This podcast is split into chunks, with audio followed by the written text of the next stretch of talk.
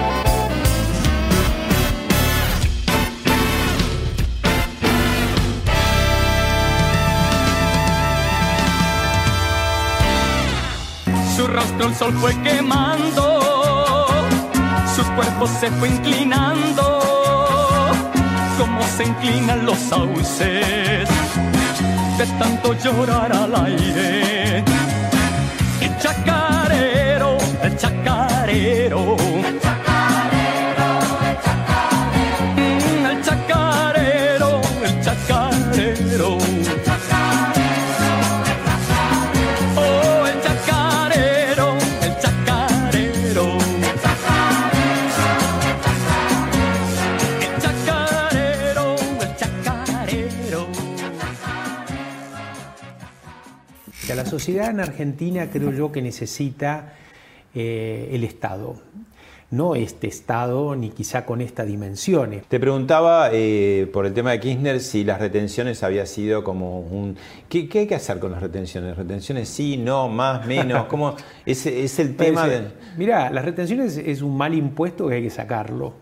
Es por eso que así en canciones le di mi alma de cantor, mi pasión de poeta. Muchas gracias Gustavo Grobo Copatel por recibirnos en tu casa. Eh, va a ser un programa que vamos a hablar mucho de tu expertise, del campo, de la política, pero también va a estar muy atravesado por la música. ¿no? Y también vamos a tener una invitada sorpresa, no tan sorpresa para vos, pero sí para nosotros los televidentes.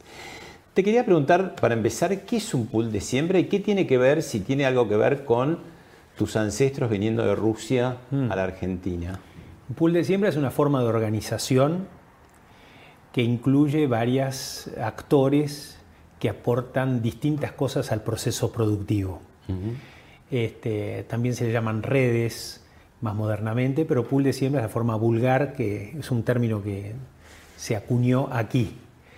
Este, y tiene que ver con que hay gente que tiene tierra, pero no conoce mucho sobre cómo gestionarla, otro conocen gestionarla, pero no tienen el capital, hay gente que tiene el capital y no sabe qué hacer, entonces se junta, se crea como una especie de asociación este, eh, más o menos formal y se encara el proceso productivo donde estos actores ponen lo mejor de sí.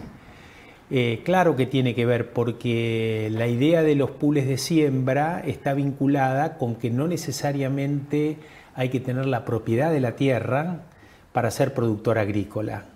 Esa es una idea que viene de muchos años, pero que se fue sofisticando con- conceptualmente en los últimos 20, 30 años, en donde vos podés desarrollar el proceso productivo sin la propiedad de los factores de la producción. Por ejemplo, sin la propiedad de la tierra porque la alquilás sin la propiedad, digamos, del trabajo porque lo tercerizás, sin la propiedad del capital porque tenés inversores que lo colocan. Entonces empieza a acuñarse esta idea que es propio de la sociedad del conocimiento, de que en realidad es el conocimiento lo que tracciona el proceso productivo y no la propiedad de los factores de la producción. ¿Y eso se generaliza desde cuándo, más o menos? Bueno, eso a fines de la década del 80 empezó tenuemente y a principios de los 90 empezó mucho más y muchísimo más del 2000, de la- después de la crisis del 2001. Tu abuelo llegó chiquito, de nueve años, Sí. fueron a Carlos Casares. A Carlos Casares. ¿Y él eh, fue contratista rural? Sí, claro, él nunca pudo acceder a tener su tierra propia eh, hasta 1960, o sea, tuvo 50 años sin tener tierra propia. No era tan común en ese momento cuando él empezó como contratista, ¿no? Bueno, la figura del contratista era común, lo que no era común esta conceptualización más moderna que le damos ahora, pero el contratista existía, de hecho en Argentina había muchos contratistas gringos, mi abuelo particularmente era un contratista que se dedicaba a hacer pasto, fardos de pasto, eh, los jóvenes de ahora no entienden muy bien hacer fardo de pasto, pero claro, como Para la atracción, comer a la atracción era sangre Claro. Y había que darle de comer a los caballos. Entonces hacer pasto era como tener una estación de servicio de hoy, de combustible, ¿no? Claro, claro. Y mm, tu, tu apellido eh, remite a sepulturero, que eran Sí. en, en origen habrán sido Claro. miembro de tu familia. No, no, eso podía ser, pero en la comunidad judía, este, cuando los judíos eh, vinieron de Polonia a vivir a parte del imperio ruso, se les obligó a ponerse un apellido. Porque antes eran Rebeca, hija de Abraham, o qué sé yo. Bueno, ahora se le había que poner un apellido y muchos adoptaron apellidos de oficio, que no necesariamente era lo que hacían, y otros remiten al lugar. Por ejemplo, Podolski es de, que son de Podolia, Berkovich eh, que son de Berco no sé cuánto. Entonces ahí se fueron con- configurando los apellidos, que es algo relativamente nuevo, ¿no? Estamos hablando de 200 años. Claro. Y lo que es mucho más nuevo sí es rey de la soja. Ah, sí, sí, eso es culpa de ustedes. ¿Y eso por qué? A ver. No, cuando. ¿Y cuando cuánto quedó de eso? ¿Cuánto te queda de rey de la soja? bueno, obviamente fue al principio incómodo, digamos, pero después ya me fui adaptando y, y- y ha tenido sus cosas malas y sus cosas buenas. Mira, eh, cuando termina la crisis y empieza a recuperarse Argentina del 2002, 2003 en adelante, la sociedad descubre que la agricultura y especialmente la soja empieza a ser importante y una colega tuya me dijo, tenemos que ponerle una cara a esto, porque cuando yo le reclamé, ¿para qué titulaste en el diario Rey de la Soja? Ella me dijo, mira, tenemos que ponerle una cara porque si no esto no vende, hay que darle una humanización a la soja, se nos ocurrió eso. Y eso quedó y hasta ahora soy este, algo, digamos, algo que no soy, eventualmente, digamos, evidentemente, pero que bueno. Vos sos un poco la, la locomotora, pero están los Grobo. ¿Cuántos son los Grobo? Y Ah, qué- mi familia. Es un clan. No, mi familia sí, es una familia ya grande porque mi abuelo tuvo tres hijos, de esos hijos están, bueno, los, los tres hijos dieron a su vez este, nietos, primos y ya hay, bisnietos también. La mayoría relacionados con el mundo del campo. Sí, sí, sí. Mi familia siempre tuvo un tema con el campo, ¿no? De, de atraer a el interés sobre el tema del campo. Mis hermanas, si bien, qué sé yo, hay una artista plástica, otra que hace más, está vinculada con otros temas, siempre vuelven al campo. Sí. Y, y se mantiene como un clan, ¿no? Porque son muy unidos. Bueno, los de afuera nos ven como clan, a mí no me gusta mucho el tema, pero lo acepto. Sí, somos unidos en la diversidad. Eso es lo muy, muy importante. Hemos, hemos sido una familia que hemos eh, priorizado la libertad sobre otras cuestiones. Entonces cada uno, este, si bien armamos una empresa, después la profesionalizamos y después cada uno de, lo- de la familia eh, hizo su camino.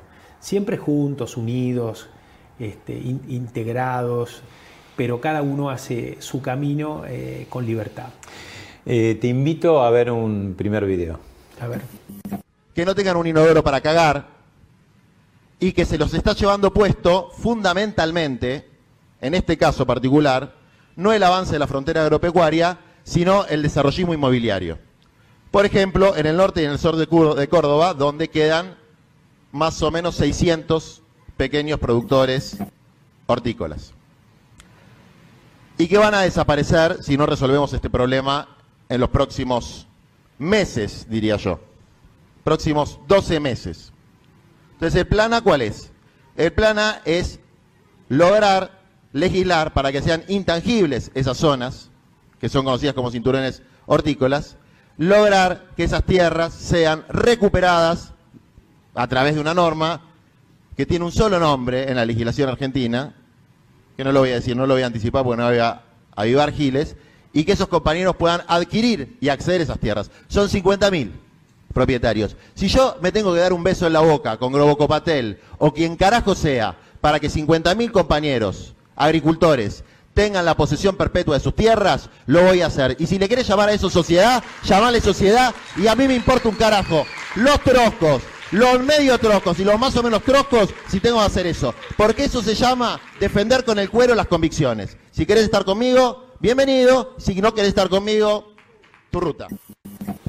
¿Me aclarás un poco lo del beso en la boca y qué, qué quedó de todo esto? Porque se habló de acuerdo, vos dijiste no. ¿Qué- No, ¿Cuál es la, la verdad de todo esto? Yo creo que el, bueno, fue un debate sobre Sí. productividad y demás, y estaba reaccionando frente a un, alguien del público pregunta. que lo criticaba, inclusive. sí. Mira, yo, yo creo que lo que él quiere decir es que no le importa tanto las ideologías, sino le importa resolver los problemas de la gente. Y eso pienso yo que es una buena cosa. Es decir, este, obviamente que lo hace con toda su, su forma, que a algunos les gustan, a otros no les gustan. Pero básicamente estoy trabajando allá hace más de tres años con grupos de la economía popular y estamos ayudando, tratando de entender lo que les pasa y tratando de ayudar a que se integren al sistema productivo. Ese problema no es muy conocido en la sociedad y se soslaya de alguna manera. Yo creo que tiene que ponerse sobre la mesa porque hay una cantidad enorme de la sociedad argentina que está en esa situación de precarización de, de todo punto de vista y me parece que es imposible pensar la salida de Argentina si no está integrada eh, esa importante grupos sociales. ¿Cómo te definirías vos ampliamente? Te pregunto ideológicamente, ¿no? Porque uno dice, bueno, un empresario, empresario poderoso, para él tiene ideas más conservadoras, quizás más liberales. ¿Tenés un, un- un poco también hacia la izquierda, hacia el progresismo? ¿Cómo, cómo te definirías vos, digamos, conceptualmente? Me es muy difícil eh, yo eh, calificarme a mí mismo. Sí te puedo decir lo que me dicen. Sí. Este, hay gente que me dice, sos un progresista y siempre lo fuiste. No sé, tengo amigos de la facultad que se encuentran ahora conmigo después de tantos años y me dicen, vos siempre fuiste progresista. Ahora qué es progresista, no lo sé. Mira, soy una persona libre, es decir, no, no tengo eh, ideologías estructuradas, cambio de opinión bastante, estudio, trato de aprender. Este, y yo creo que en un análisis eh, objetivo no es un problema de la idea mía, sino de lo que la sociedad necesita. Entonces, eh, es estar al servicio de, de lo que la sociedad necesita. La sociedad en Argentina creo yo que necesita eh, el Estado. No este Estado, ni quizá con estas dimensiones, pero necesita el Estado porque venimos de una cultura más europea en donde el éxito está en función de la suerte que tuviste. Esa es la, cultura mediterránea europea. Si tenés suerte te va mejor, si tenés mala suerte te va peor. En Argentina particularmente, con los shocks económicos, con todos los quilombos que hubieron, muestra que también es cierto. Hay gente que perdió todo porque tener la plata en el banco, por ejemplo. ¿no? Entonces me parece que el Estado es importante. Ahora, la discusión ya no es el Estado sí o el Estado no, que vuelvo a decir, yo soy partidario de que haya un Estado importante, sino la calidad del Estado. O sea, esta calidad del Estado no va. Y me parece que eso es lo que viene también. Eh, aún los grupos eh, de la economía popular, de izquierda, de derecha, este, salvo bueno, los extremos que son antisistema, pero si todos creemos que este sistema es algo que puede llevarnos al progreso, es la discusión de la calidad del Estado. Eh, y eso me define, soy, no sé, este, otros me dicen que soy humanista, en el concepto humanista de la década del 60, este, otros me dicen que soy un, un, eh, un lobo con piel de cordero, porque en, el, en fin, pero eso no me importa Ah, tanto. eh, vos te llevaste más o menos bien o no había chisporroteos en el gobierno de Néstor Kirchner hasta que aparecieron las benditas retenciones. No, no es que me llevé bien, no tuve prácticamente relación, salvo un, un vínculo cuando mm, me pidieron que haga una consultoría para el gobierno de Venezuela, hice una consultoría a raíz de la En venta ese de- momento estaba Hugo Chávez todavía cargo. Estaba Hugo Chávez y lo conocí y, y estuve en, en Venezuela un año. eh, ¿Y y- qué- en qué los eh, asesoraste? bueno, Argentina le había vendido maquinaria agrícola, pero no sabían cómo utilizarla, ni cómo organizarse y demás. Yo fui a ayudarlos a organizar eso, pero no es que yo, yo no lo conocía en ese momento a, Kirchner y conocía, tampoco conocía a la gente de gobierno. Me llamaron porque entiende, era el que más salía en los diarios, supongo, o una cosa de ese tipo. Este, la relación eh, con el gobierno siempre fue clara. Yo, eh, digamos, siempre dije lo que tenía que decir en el momento. Si tenía que criticar la política, la criticaba. Nunca me guardé nada y, digamos, resisto los archivos en ese sentido. Eh, sí es cierto que yo siempre tuve eh, un discurso integrador, o sea, un discurso de puertas abiertas. O sea, yo creo que los empresarios tenemos que tener un discurso de construcción, ¿no? Entonces, aún cuando alguien está mandándose las macanas más grandes, yo tengo la esperanza de que escuche algo y que algo cambie, ¿no? No me fue bien con eso, pero la esperanza la sigo manteniendo. ¿Tuviste también eh, que ver con el tema de la FARC? De, de- Sí. ¿Qué, qué- qué hiciste ahí? Claro, a- después de la consultoría Estamos con hablando de la Venezuela, guerrilla colombiana. colombiana, sí, este, tuve mucho vínculo con primero el presidente Uribe, que quería hacer agricultura también en, en- en- en Colombia, y después el presidente Santos me contrató, yo tengo una, una- la- Los Grobos tiene un área de consultoría, hice una consultoría y le interesó mucho al presidente y entonces me invitó a participar del proceso de paz. Entonces participé de, la- de algunas reuniones para eh, empezar a discutir de la reinserción productiva, que era un tema central. El primer punto del acuerdo de paz tenía que ver con la tierra y la reinserción productiva. Entonces estuve tratando de colaborar para que eso ocurra. Mm. Te preguntaba eh, por el tema de Kirchner si las retenciones había sido como un... ¿Qué, qué hay que hacer con las retenciones? ¿Retenciones sí, no, más, menos? ¿Cómo? Es, es el tema de... Mirá, las retenciones es un mal impuesto que hay que sacarlo. ¿Totalmente? Este, bueno, ahí hay una pequeña discusión porque en pequeñas dosis, no sé, al 2%, 3%, tiene, pueden llegar a tener un efecto que...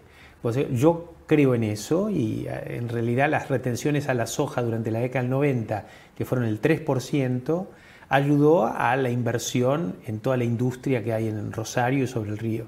Pero eso es una discusión eh, que yo creo que vale la pena tener. Yo creo que es la retención, uno tiende a pensar que perjudica al productor, pero la historia nos demuestra que después el productor recupera ese dinero por un aumento de la demanda interna. Pero no, hay que sacarla. Algunos dirán que se pierde recaudación, en ese caso habría que buscar de reemplazarla por alguna cosa. Yo creo que es factible sacarla y en un corto tiempo el aumento de producción, la inversión y demás va a compensar lo que se pierde de recaudación. A lo mejor en el trayecto intermedio, para que eso ocurra y para que, bueno, hay muchos esfuerzos que hay que hacer en Argentina, este, se puede generar un plan de transición para compensar esa pérdida inicial. ¿Qué pasa con el impuesto a la riqueza, renta extraordinaria, ganancias inesperadas? Todas estas cosas que no son eufemismos porque finalmente son reales. ¿no? Sí, sí. ¿Qué, qué harías con todo eso? Sí, Argentina necesita todo un plan de transformación enorme, amplio, porque lo que hicimos no resultó.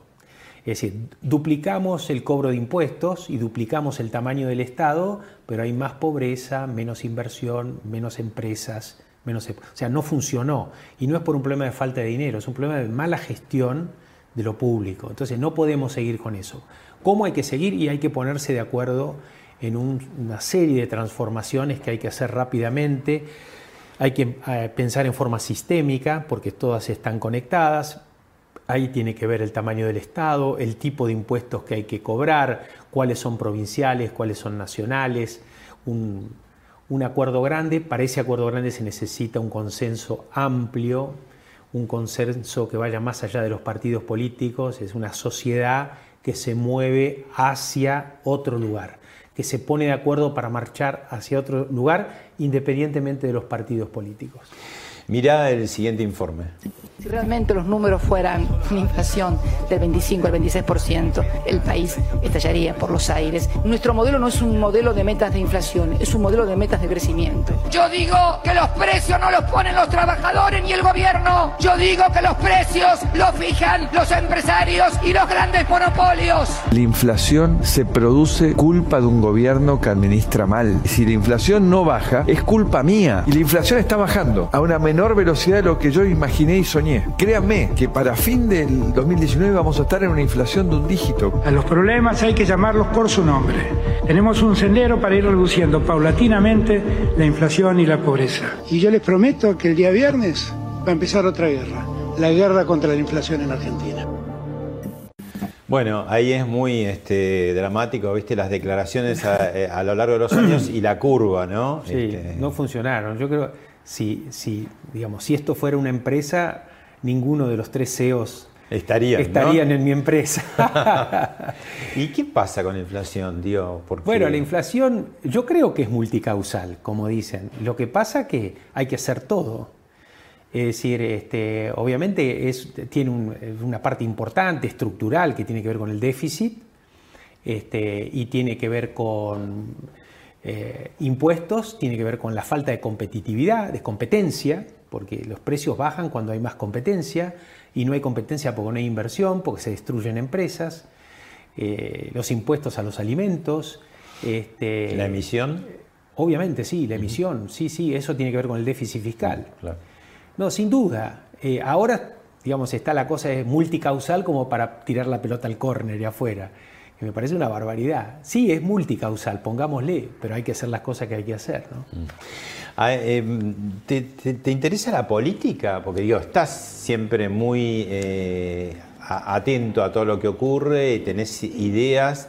Eh, ¿Te ves en algún momento en la política formal?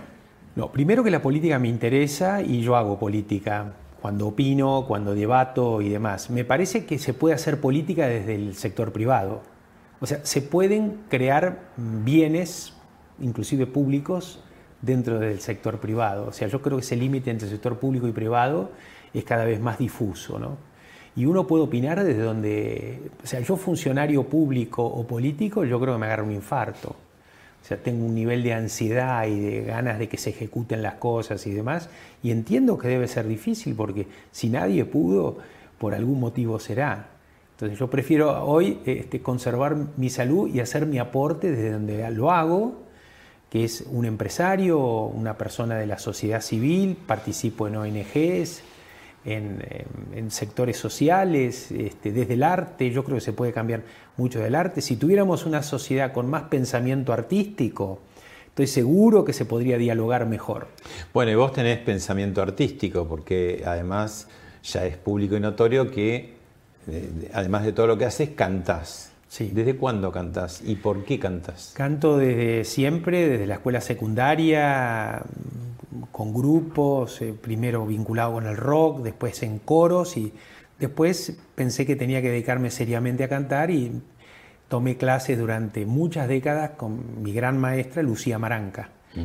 Y, y ella, digamos, me formó, o sea, me formó. Canto folclore, tengo un trío de música folclórica que se llama Trío Cruz del Sur. Este, hago cosas en folclore también con, con otros, eh, otros músicos muy buenos. Y también me gusta la música de cámara argentina, que es la música de la poesía de los grandes poetas, hechos musicalizada por los grandes músicos. Me parece que eso es lo que creo yo que hoy más me interesa. Te vamos a hacer cantar en este programa, pero eso lo vamos a dejar como postre final. Mientras tanto, tenemos un video con un, uh, un tema que cantás vos. Para bailar la samba bien tucumana, bien tucumana. Tómate un traguito y vino, pítate un chala, pítate un chala. Tómate un traguito y vino, pítate un chala, pítate un chala. La samba de mi pago secreto, tiene un secreto. Que el canto sale pa' afuera, pero se queda dentro del pecho. Que el canto sale pa' afuera, pero se queda dentro del pecho. Bueno, antes de evaluar lo que escuchamos recién de la tucumanita, que no lo vas a hacer vos, sí lo que vas a hacer vos es presentar a, tenemos una visita en este bloque, muy particular. ¿Quién Ah, es? Mi pareja, mi querida, mi amor, Verónica Cangemi, Gran soprano internacional, Sí. Teatro Colón. gran. Cuando eh, por ahí en Argentina somos conocidos los dos, pero cuando uno va a Europa y recorre Europa, es una gran diva, este, reconocida por los más grandes, y entonces eso me pone muy orgulloso. Y además este, ha llenado mi vida de música. Yo era parcialmente mi vida la música y ahora es todo música. Así que vivo en Disneylandia, digamos. Bueno, eh, te pones un compromiso. ¿Y qué tal canta Gustavo? Mira, eh, canta muy bien, pero todos los días se puede cantar mejor. Pero para eso hay que estudiar. La ¿Y qué línea está- dura. ¿Y qué pasa? Le No. quité el dedo en la llaga. No, es, es, eh, mm, la verdad que es sorprendente que con la actividad que tiene como, como empresario, como, como, persona comprometida con la sociedad, con, en general es, eh, es increíble cómo eh, está involucrado también con el tema del arte y cómo, cómo su vida está llena de música también. Yo pienso que tal vez si él cuando era joven no se hubiera dedicado solamente a la empresa, hubiera sido un gran artista, porque tiene mucho de, de, eh, de actor, tiene mucho de mucha musicalidad natural, porque la música eh, también se utiliza en la música la inteligencia musical, y él tiene inteligencia musical, cómo, cómo manejar este, la música y no y lo hace con lo poco, con el poco tiempo que le dedica. Es que por eso siempre pienso que si hubiera dedicado mucho más tiempo, este, hubiera sido un buen artista. Pero bueno. O sea, que dice, ella dice que se enamoró escuchándome cantar. Ah, mirá, Y a ¿es partir verdad? de ahí, a partir Sí, de ahí, una historia muy linda. la, la frase es que el amor es ciego y también es sordo. Ah, Ahora, hay un, un cruce interesante, ¿no? Porque vos eh, estás, lo que decías, de esto de música de cámara, ¿no? Como que estás permeando la, de la parte lírica y de vos hacia ella un poco el tema del folclore, ¿no? Como que están haciendo una ahí, una... Lo que pasa, ella, ella lo que no dice es que es eh, nieta, sobrina nieta de Hilario Cuadros, el gran músico, eh, compositor cuyano, ¿no? el padre del cancionero cuyano. El, el folclore en ella está presente, solo que se ha, desa- ha desarrollado otra carrera. Pero es muy folclórica, ama el folclore. Claro, ella escucha todos los días radio Niwil y el folclore, ¿viste? ¿Sos de...? Soy mendocina, Mendocina. sí, cuando era muy joven partí a vivir a Europa, viví 30 años hasta que nos conocimos con Gustavo y, y mi vida un poco se volvió a la Argentina, volví a mis raíces, pero mm, eh, siempre me fui con esa alegría de que soy argentina, que soy mendocina, cuyana argentina. Y llevé con mucho orgullo eh, los valores que para mí significan mi provincia y, y- el folclore familiar. Y bueno, cada vez que, que estoy en cualquier parte del mundo me est- estoy conectada con Mendoza, me encanta la radio, siempre todos los periodistas en Mendoza se ríen porque yo digo, yo llevo Radio Niwil eh, a, mi lado, este, estoy conectada con todo, con la sociedad, con la cultura, con- con los gobiernos, más allá de qué color sea cada gobierno, siempre a partir del arte estoy muy conectada con, con mi folclore, con mi provincia. Bueno, y venís de hacer La Bohème, nada menos, uno de los grandes hits de la ópera de todos los tiempos. ¿Y qué, qué más proyectos, qué, qué novedades hay en tu vida, arriba del escenario y fuera del escenario? Bueno, eh, sí, la, verdad es que la, la Bohème fue una de las producciones más bellas que, que para mí el rol protagónico que hice, que es Mimi, es muy importante en mi carrera porque siempre mm, lo soñé desde muy pequeña. Tuve la oportunidad de cantarlo hace 10 años en Tokio, en la Ópera de Tokio, y volver a repetirlo acá en el Colón realmente es este, como otro, un regalo de nuevo, ¿no? Eh, los proyectos que tengo son, ahora que sé, después de la pandemia se abrió de nuevo la, mi agenda, entonces voy a estar en Perú con, eh, con la orquesta mm, Venice Barroco Orquesta, con quien grabé varios discos, que es una orquesta de, de Venecia, con director italiano. Luego estoy en el Teatro Colón de nuevo eh, cantando un recital con un austríaco que se llama Michael Schade, que hacemos, debutamos juntos en el año 94 en el Festival de Salzburgo y hacemos un recital de líder alemanes y hasta el mundo italiano.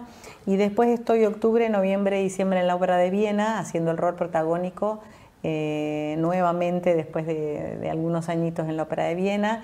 El próximo año estoy abriendo el Festival Halle, donde nació Händel y mi repertorio siempre fue eh, hendeliano. Pero bueno, también haciendo gestión cultural, este, eh, y bueno, muy contenta de poder este, eh, llevar festivales en el Teatro Colón y, y- Y ahora, y- ahora con la pandemia, que estuvimos encerrados, Sí, nació un disco que hicimos juntos, los dos. es. los Sí. dos, que se llama Entre dos mundos, justamente porque hay dos mundos y dos formas de mirar el arte y la música, pero está todo vinculado con la música de Cuyo, ¿no? Es, eh, es un disco que está por salir ya en breve, el, mes que viene calculamos, y bueno, este, ahí mi mirada más de la cámara y del folclore, la de ella más de la, de la lírica, con orquestas de cuerda, con un tratamiento casi de cámara para el folclore. Creo que va a ser una... no- hay gente que le va a gustar, hay gente que no, pero va a ser un aporte por lo menos. Y sí, siempre es este, bueno, para nosotros es muy importante porque la música nos unió, porque la verdad es que la pandemia eh, en nuestro caso fue un momento de, mucha, sí, de mucha Sí. creatividad, de mucha eh, transformación, de, de- de sentarse realmente a, a- a disfrutar de lo que uno a veces no disfrutaba, que es el tiempo, eh, la convivencia, las cosas nuevas. Y bueno, y ahí nació este proyecto que, que realmente eh, el disco nuestro se llama Entre dos mundos y nosotros somos de dos mundos distintos. Gustavo es un gran empresario, yo mi mundo es totalmente y solamente artístico y, y esa conjugación a través de este idioma, que es el idioma que une al mundo entero, que no hace falta saber si lo hablas o no, sino si, si lo entendés. Sabes que cuando la- le dijeron que tenía que verse conmigo, le dijeron, mira, hay un empresario que canta. Y ella le agarró como un ataque así de, dice, esto eso es imposible, decía, porque, huyo, de este debe pagar para cantar, ¿viste? Entonces, Y bueno, y después se entonces... tuvo que convencer. Bueno, ¿y Fue- fue- cantar- ca- cantarías para Hablemos de otra cosa? ¿Cantarías algo? Sí, totalmente, claro, con mucho gusto. ¿Y qué cantarías? Y, mm, por ejemplo, Primera Soledad, que es este, un- una, una tonada mendocina que, que habla sobre eh, el, el primer reto de una mamá a un hijo. El, el hijo se siente muy mal porque dice mi madre hoy no me quiso, eh, estoy solo y pasa todo y, na- y, y no, ni siquiera me mira, ni siquiera me reta. Es de Tejada Gómez, un gran poeta mendocino. Sí, Te escuchamos. dale.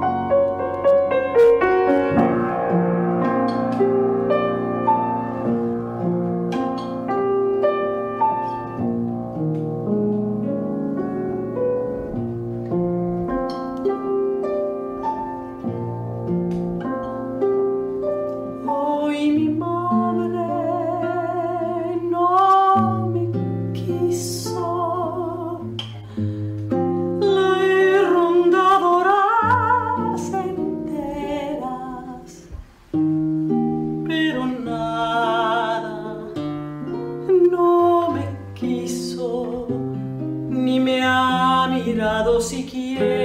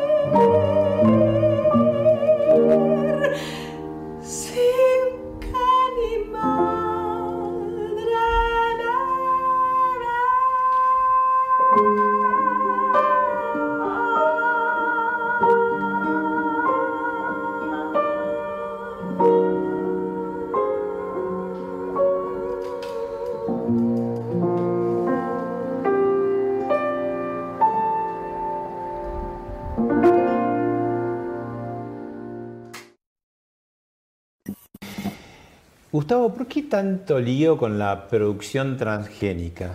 ¿Verdades, mentiras, exageraciones? No, ¿Nos quedamos lo- cortos? Mira, lo que a la naturaleza le llevaba un siglo transformar genes, que siempre se modifican los genes, ahora a través de la tecnología se hacen minutos. Y no solamente se transforman las plantas en minutos, sino que podés traer genes de otros seres vivos y colocarlos para darle a estos nuevos vegetales. Bueno, eso es algo muy común en medicina, digamos, este, insulina este, y otros productos ¿Y transgénicos. por qué genera tanta polémica de los grupos Bueno, hay, distin- ecológicos? hay distintas. eh, uno es el temor, lógico, que puede traer algo nuevo y ese temor eh, eh, es entendible, pero tiene que saber la gente que está mitigado por los mecanismos de control que hay. Cada vez que se lanza un evento tecnológico, un transgénico, están eh, chequeados desde el punto de vista de la salud, del medio ambiente y demás. Sale algo que este, se supone que es seguro, ¿no? Este, hay temas ideológicos también, porque tiene que ver con una tecnología que se desarrolla más en Estados Unidos, este, entonces Europa quedó rezagada y hubieron muchas empresas, inclusive europeas, que ponían dinero para atacar la tecnología norteamericana y eso lo compró también un área también del ambientalismo, entonces se mezcla este, eh, pero yo diría eh, que debe- tenemos que confiar en los mecanismos de control y regulación, como confiamos en los que controlan y regulan la medicina, lo- los medicamentos que tomamos. ¿no? Eh, de cualquier manera, lo transgénico ha dejado de ser la tecnología estrella. ¿no? Hay otras tecnologías que están apareciendo que, ¿Cuáles? eh, bueno, uno se llama CRISPR, que es el- la edición génica, que es que vos no traes genes de otra especie, sino que editas los genes de la misma especie, este, que es más barato y demás. Este, Pero los ambientalistas te ponen el grito en el cielo porque se estás como manipulando, ¿no? Este, sí, bueno, eso... la quiero- naturaleza. Y Sí. eso puede tener consecuencias. Sí, para eso hay que tener los mecanismos de control. ¿Y están y esos lo, lo que mecanismos de angustia un poco es... Sí, sí. En- a existe- nivel nacional también. A nivel nacional sí, tenemos dos institutos que han sido ejemplos. eh, Uno es la CONAVIA y otro es el SENASA, que son ejemplos a nivel mundial también. Argentina es uno de los países que más rápidamente aprobó y adoptó transgénicos. Y bueno, y ahora está el último caso del trigo transgénico, que es el primer caso de un trigo transgénico que se aprueba en el mundo, ¿no? Y es una tecnología argentina. También hay reclamos, a veces protestas por lo que llaman vulgarmente agrotóxicos, que ya ahí hay Sí. una definición ideológica y deberíamos decir agroquímicos quizás. ¿no? Sí, o fitosanitarios, todavía mejor. ¿Y qué pasa ahí? ¿Se le va la mano? Bueno, el uso- ¿Tienen miedo de...? El uso de los químicos y los productos químicos es eh, muy generalizado y está orientado a combatir plagas, enfermedades, porque si no tendríamos langosta, no sé, como en los egipcios, o se nos comerían los, los productos, eh, la- la- las malezas y demás, y los productos serían extremadamente caros. O sea, habría mucho menos gente en el mundo que coma porque serían mucho más caros los alimentos. Este, sí, Lo que está sucediendo es que en las últimas décadas hay una transición desde productos químicos que eran mucho más eh, impactantes a cada vez menos impactantes y yo creo que en los próximos años realmente los productos biológicos se van a imponer sobre los productos químicos, o sea, vamos avanzando hacia una desquimicaquización, digamos, este, de la agricultura. Este, vuelvo a decir, esos productos están probados, están aprobados y usados en las formas que corresponden, no deberían, hacer ningún, no deberían tener ningún problema. A veces hay problemas, pero es por el mal uso. Es porque se depositan en un lado, porque se derraman, etcétera, etcétera, y eso es lo que hay que ponerle foco. ¿Qué es, contanos para eh, los que no lo saben, eh, siembra directa? ¿Y es un invento argentino? No, no es un invento argentino, pero Argentina fue el lugar donde más se difundió. ¿Por qué? Este, por distintas razones. Una podría decirse por el espíritu innovador de los productores. Otra porque al no haber nieve eh, es más fácil hacer siembra directa. Siembra directa es sembrar sin mover la tierra, eh, sobre el rastrojo. ¿no? Siempre fue sinónimo, labrador de sembrador de productor. Y ahora labrador es el enemigo del, productor o del, del agricultor. No hay que labrar la tierra, hay que sembrar arriba el hecho de que tenga cobertura te protege del viento y el agua, no hay erosión, no hay degradación, no, al no mover la tierra no hay emisión de dióxido de carbono, no hay quema de carbono ni quema de materia orgánica. ¿Hace cuánto se... usa, más o menos? Bueno, en Argentina empezó en la década del 70 tímidamente y fines de la década del 80 ya empezó más, se creó la Asociación de Productores de Siembra Directa. ¿Y por qué fue una revolución? Bueno, porque por primera vez en la historia de la humanidad uno mejora el suelo con el uso. Siempre en la historia de la agricultura mundial había deterioro de los suelos y había que gestionar el deterioro. Yo fui educado en agronomía para gestionar, para deteriorar lo menos posible, pero va de suelo era todo deterioro. A partir de la siembra directa se acaba esa idea y uno puede mejorar el suelo con el uso. Eso es revolucionario. Mm. ¿La soja deteriora tanto, cansa tanto al suelo? Como no, no, no. La soja es un cultivo que va en una rotación, que tiene una ventaja, que es una leguminosa, entonces captura nitrógeno del aire y no hay que usar fertilizantes. Y tiene una desventaja que el rastrojo que tiene no, no es muy importante, entonces no hay mucha cobertura. Pero no, lo que cansa el suelo son las malas prácticas, por ejemplo la labranza. ¿Cómo está el campo en general hoy, el campo argentino? ¿Esto incluye a quienes trabajan en el campo, a los empresarios, a los productores? Es una, pregunta que merece varias cuestiones. Eh, la primera cuestión es que primero que el campo no es todo lo mismo, ¿no? Hay productores pequeños que le va bien y, pequeños que le va mal, hay grandes que le va bien, que le va mal. lo único es que no segmenta por tamaño sino segmenta por tecnología, este, conocimiento aplicado, etcétera, etcétera. Eh, pero hay de todo. Eh, segundo, eh, yo creo que la pregunta es, y creo yo que muchas veces las marchas que hay del campo y demás quieren decir eso, aunque no saben cómo decirlo, no es una queja sobre el estado en que está el productor, sino lo que nos perdemos de hacer y dar para la Argentina.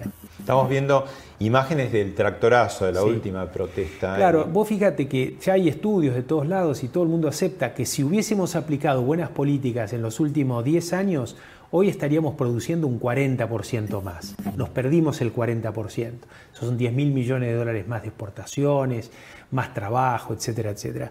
Si eso hubiese quedado como ahorro en el sector privado y, direccionado de la forma correcta, se hubiese industrializado la ruralidad. Y entonces el Producto Bruto per cápita crecería mucho más, con cadenas de valor más largas, más material. Entonces, estamos como conforme con lo que estamos viendo, pero no estamos viendo lo que no pudimos lograr. Y eso angustia mucho. ¿Por qué te parece que el kirchnerismo particularmente demoniza tanto al campo, siendo que eh, necesitas eh, los dólares como agua? ¿no? Yo, creo que hay eh, desconocimiento y fundamentalmente creo que hay una idea de que el campo ya dio lo que tiene que dar.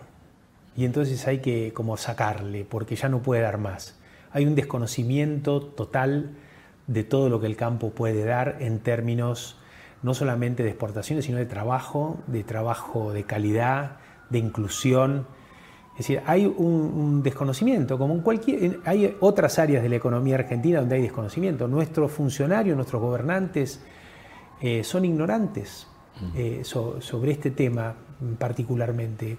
Conocen de cómo armar la política, cómo hacer la, la comunicación de la política para la próxima elección, pero no saben cómo generar desarrollo y progreso para la gente.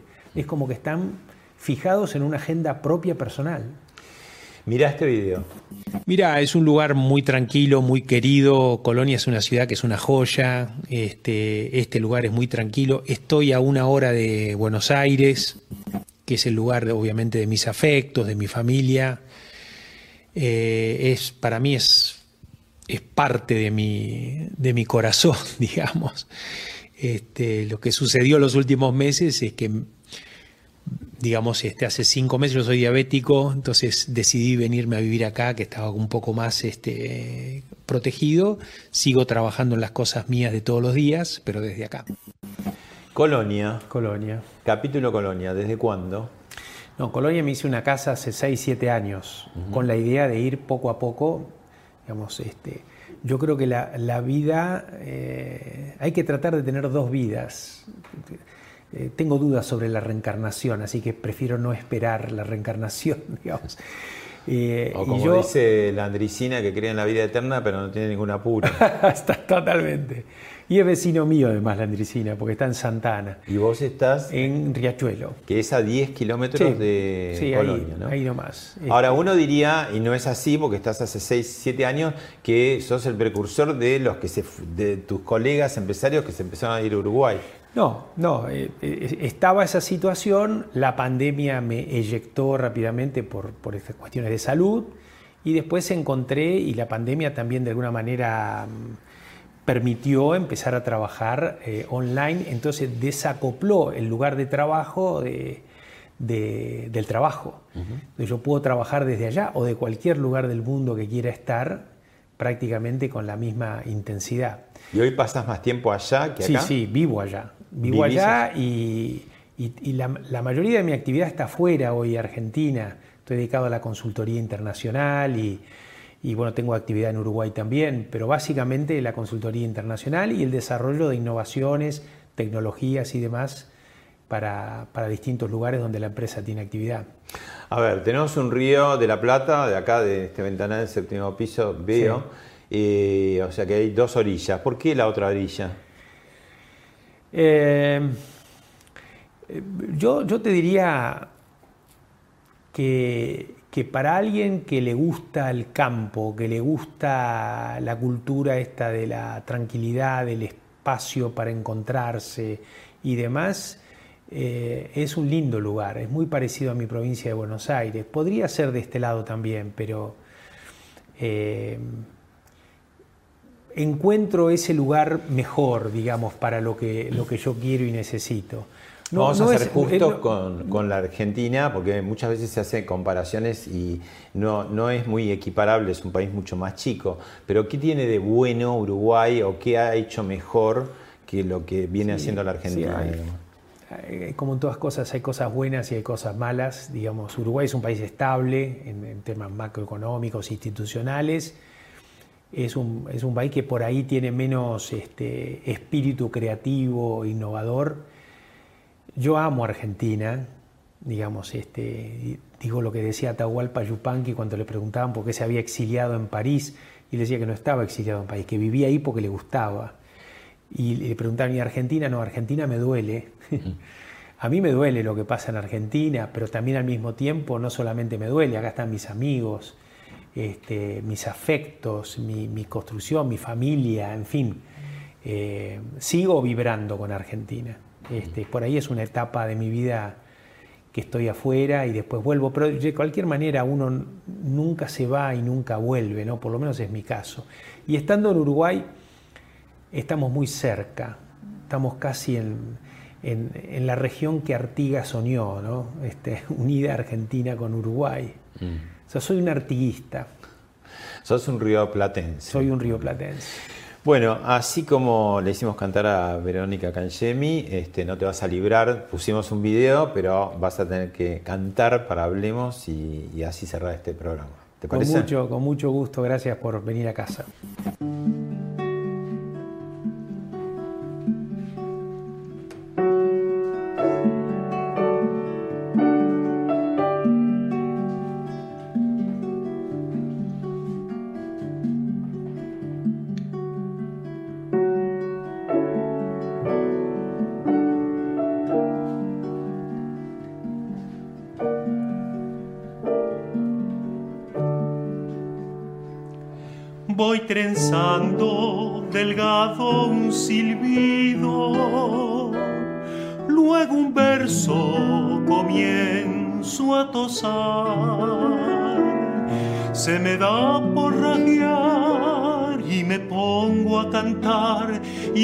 Campea forma de samba mi olvido.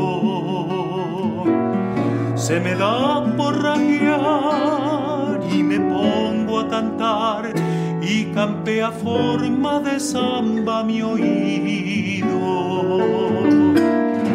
A la moza que amé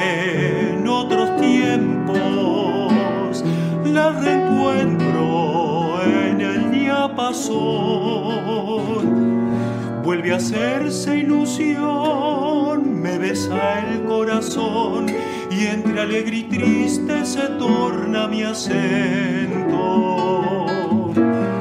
Vuelve a hacerse ilusión, me besa el corazón y entre alegre y triste se torna mi acento. Compañera de cuanto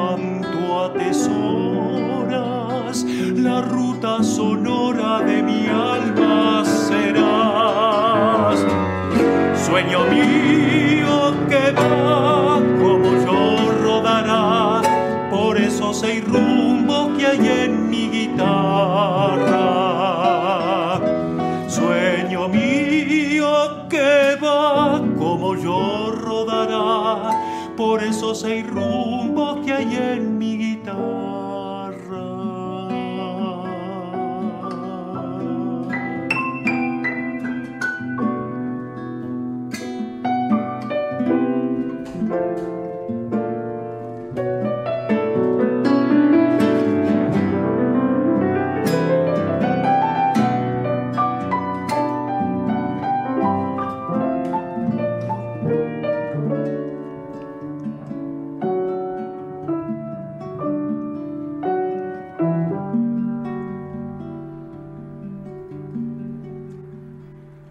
Hay un algo que alcanzar quisiera, la esperanza que al final me dio.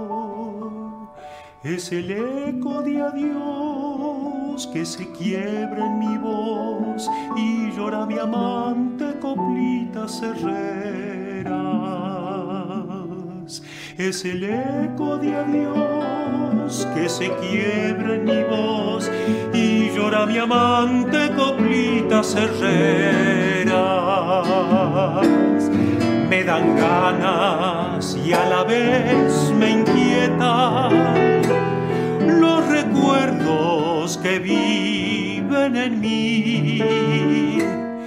Es por eso que así en canciones le di mi alma de cantor, mi pasión de poeta. Es por eso que así en canciones le di mi alma de cantor, mi pasión de poeta. Compañera de cuanto atesoras,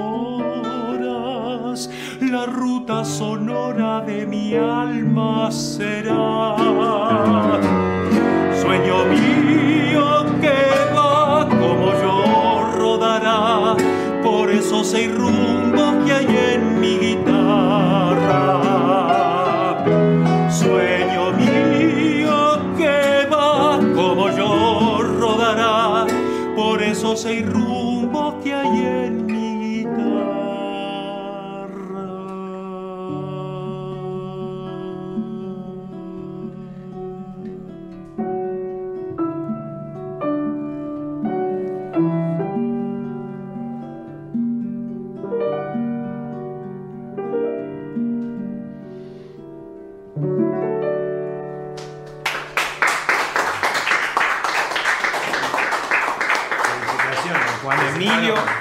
Emilio Cucchiarelli, Joaquín Guevara.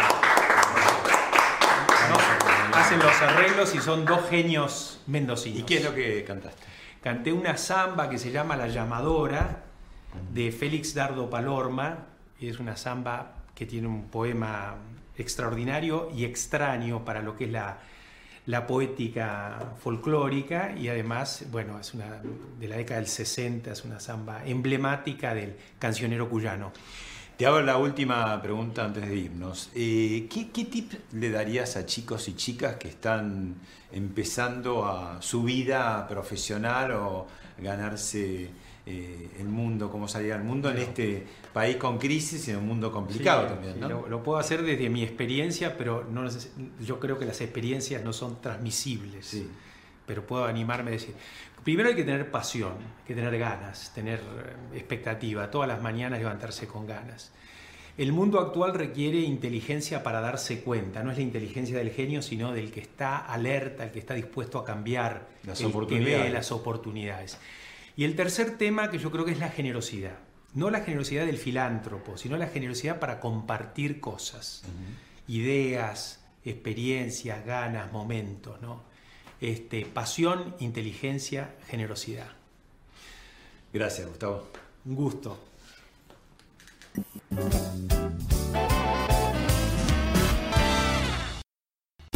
Esto fue Hablemos de otra cosa con Pablo Sirven, un podcast exclusivo de La Nación. Escucha todos los programas de La Nación Podcast en www.lanacion.com.ar. Suscríbete para no perderte ningún episodio. Estamos en Spotify, Apple Podcast, Google Podcast y en tu reproductor de podcast favorito. Seguí escuchando La Nación Podcast.